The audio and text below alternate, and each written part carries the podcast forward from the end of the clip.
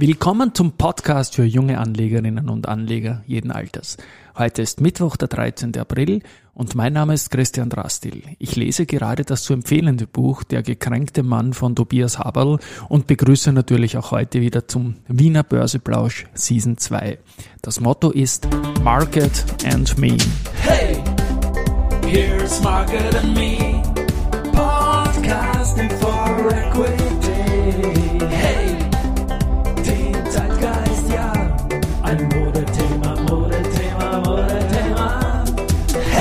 Ja, Börse als Modethema und die Aprilfolgen der Season 2 sind präsentiert von Wienerberger und Seasonex.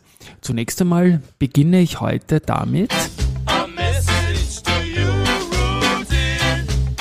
Und zwar großen, großen Dank an die liebe Julia Kistner, Podcast-Kollegin, Finanzmedienkollegin seit ewig. Ich habe vor zwei Tagen mich ein bisschen beschwert öffentlich über das Wording abgestraft, weil es so kriegerisch und überhaupt und weil es auch so negativ ist.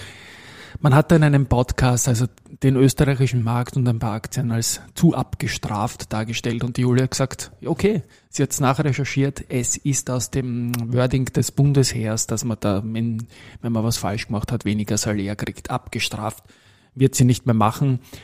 Mir geht's da gar nicht darum, dass ich das gewusst hätte, sondern dass ich mich einfach unwohl fühle mit dem Strafwording. Ich glaube, man, man wird dann bestraft, wenn man Fehler gemacht hat einfach und nicht, wenn es einen Krieg gibt oder sonst irgendetwas. Ich möchte das zu den Akten legen und nochmal Danke sagen.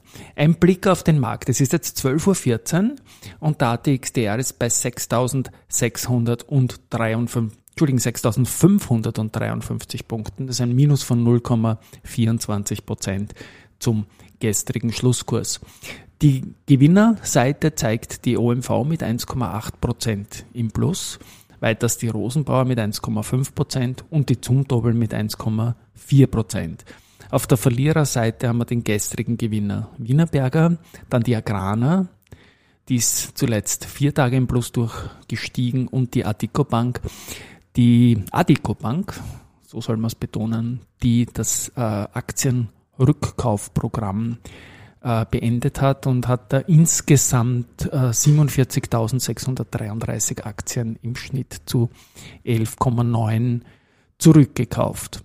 Gut, ähm, wir werden heute ein weiteres Message to Rudy dann an das große und lange Ende dieser Folge stellen. Es ist sogar ein bisschen ein Special, weil ich nämlich die Nachricht ja bekommen habe von einem Kollegen, Freund slash Wegbegleiter aus der erste Group, wie das bei den Dividenden genau abläuft. Gut, zunächst noch zu den Nachrichten. Ähm, Marino hat äh, mitgeteilt, dass man sich neu erfinden will und wird ein bisschen verlagern von den OTC-Produkten zu rezeptpflichtigen Produkten.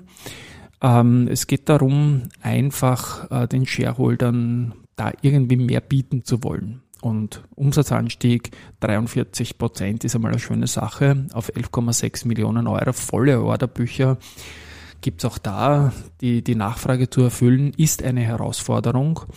Und ja, es gibt, äh, wie gesagt, einen, einen sehr guten Ausblick und sehr bullische Signale auch vom Unternehmen. Die Aktie ist leider immer noch unverändert. Ich glaube, es braucht da irgendeine Riesenbestellung oder irgendeinen Mega-Dealing, so einen Trophy-Deal fürs Unternehmen, dass da der Sprung nach oben kommt.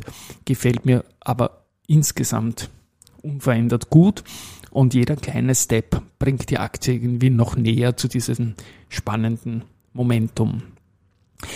Ähm, der Flughafen Wien hat die Passagierzahlen gemeldet für den März und da ist sechsmal so viel geflogen worden wie ein Jahr davor. Das ist sicherlich pandemiebedingt, aber ein Anstieg ist immer super. Beacons Mind äh, hat heute den ersten Han Handelstag im Scale-Segment in Frankfurt gehabt. Die waren ja an der Wiener Börse im Direct Market Plus, sind dann gegangen. Und der erste Preis in Frankfurt waren 12 Euro, während wir in Wien zuletzt immer so um die 9 Euro gesehen haben. Ja, lasse ich mal auch so stehen. Äh, Focus Labs, ebenfalls im Direct Market Plus äh, gelistet, möchte auch an einem deutschen Börsenplatz zusätzlich listen, haben gute Zahlen äh, kommentiert, haben da, also kommuniziert, nicht und auch kommentiert natürlich. Also Sie sehen da jetzt in den, in den guten Zahlen mit, wir sprechen da von EBITDA-Margen von 28 Prozent. eine gute Basis, um die M&E-Pläne umzusetzen. Und ja, da wird es eine weitere Kapitalerhöhung geben. Und im Zuge dieser Kapitalerhöhung ist sicherlich ein Listing in Frankfurt ein gutes Timing, sage ich mal. Research ist gekommen, noch etliches. Ähm, die Baderbank hat Polytech von Buy of Reduce gestuft und das Kursziel von 16 gleich auf 6,7 Euro zurückgenommen. Ähnlich dramatisch die erste Group, die hat zwar das Buy für die Raiffeisenbank international belassen, aber das Kursziel fast halbiert von 34 auf 17,5 Euro.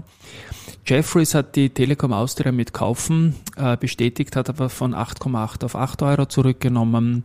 Kepler Chevreux, äh, AT&S mit Kaufen bestätigt, das Kursziel geht von 63 auf 60 Euro.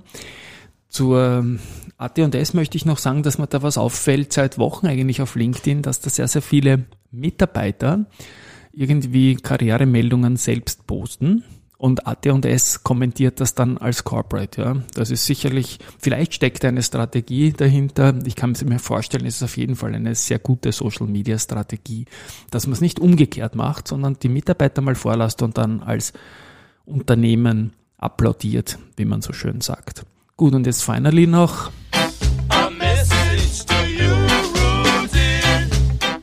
der große Schlussteil heute. Es geht darum, was jetzt unternehmensseitig rund um eine Dividendenzahlung zu tun ist. Ich habe das Beispiel Andritz genannt.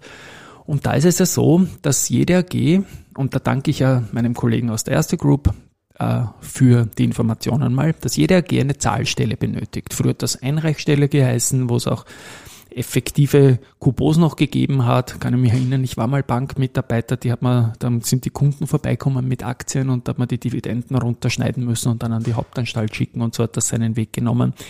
Längst alles digital jetzt natürlich. Und diese Zahlstelle die hat einen Vertrag mit der jeweiligen AG. Ich habe das andere Beispiel gebracht und da ist die Zahlstelle die UniCredit. Es gibt auf der HBV den Dividendenbeschluss und in der Satzung ist dann geregelt, nach wie vielen Tagen nach der Hauptversammlung die Dividende ausbezahlt werden muss. Das ist so fünf Tage, zehn Tage oder so. Verzeihung, dann gibt es die Dividendenbekanntmachung an der Wiener Börse und im Amtsblatt zur Wiener Zeitung. Zweiteres ist nicht mehr Pflicht, wird aber von vielen noch gemacht. Und dann ähm, geht es Richtung ÖKB.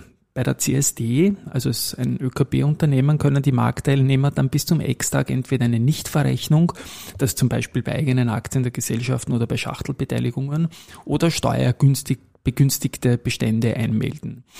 Äh, steuerbegünstigte Bestände gibt es eigentlich auch fast nicht mehr, außer bei manchen Stiftungen oder wenn es die AG erlaubt. Das Problem ist da immer die Prüfung und Abstimmung äh, mit der Aufsicht, natürlich mit der Finanzmarktaufsicht, weil ja die AG die steuerbegünstigten Depots kennen muss. Dann ist die ÖKB am Zug und sendet am nächsten Tag, das sagt man auch dazu, Record Date, einen Inkassobrief an die jeweilige Zahlstelle. Die Zahlstelle wiederum fordert den gesamten Netto-Dividendenbetrag, ähm, also ohne Käst, laut Inkassobrief beim Emittenten ein. Je nach Vertrag wird dann entweder ein Konto belastet oder die AG überweist auf ein bestimmtes Konto. Bis Mittag des Zahltages muss das jeweilige Konto ähm, bei der ÖKB gedeckt sein, sonst zahlt die ÖKB nicht aus. Die ÖKB zahlt dann an alle äh, berechtigten Depotinhaber, das ist, geht dann natürlich über die Banken am Zahltag so zu Mittag aus, so zwischen 12.30 und 13 Uhr. Und dann sind die Banken am Zug und verteilen an ihre jeweiligen Depotkunden weiter. Wichtig bei der Sache, es wird ja nur die Nettodividende überwiesen, weil der Emittent dafür zuständig ist, dass die Käst der gesamten Dividende unter der erwähnten Berücksichtigung Abbuchung eventueller steuerfreien Bestände an die Finanz ab. Und da ist irgendwie dann der Unterschied eben bei Anleihen und Fonds. Ähm, ist die depotführende Bank vom Endkunden für die Kästbelastung beim Kunden und die Abfuhr verantwortlich. Und bei Aktiendividenden macht das der, der Emittent. Also Beispiel Andritz, die Käst bezahlt Andritz und 27,5 von der Dividende, wenn man jetzt die steuerfreien Bestände mal hintanstellt, geht direkt ans Finanzamt und 72,5 Prozent für österreichische Endkunden jetzt natürlich dann ähm, geht dann den Weg, den ich zuvor beschrieben habe. Ich habe dabei viel gelernt. Hoffentlich war es auch für die Hörerinnen und Hörer spannend. Und ja, vielleicht fällt er die Käste einmal und träumen wird man dazu ja dürfen. Ciao, bis morgen.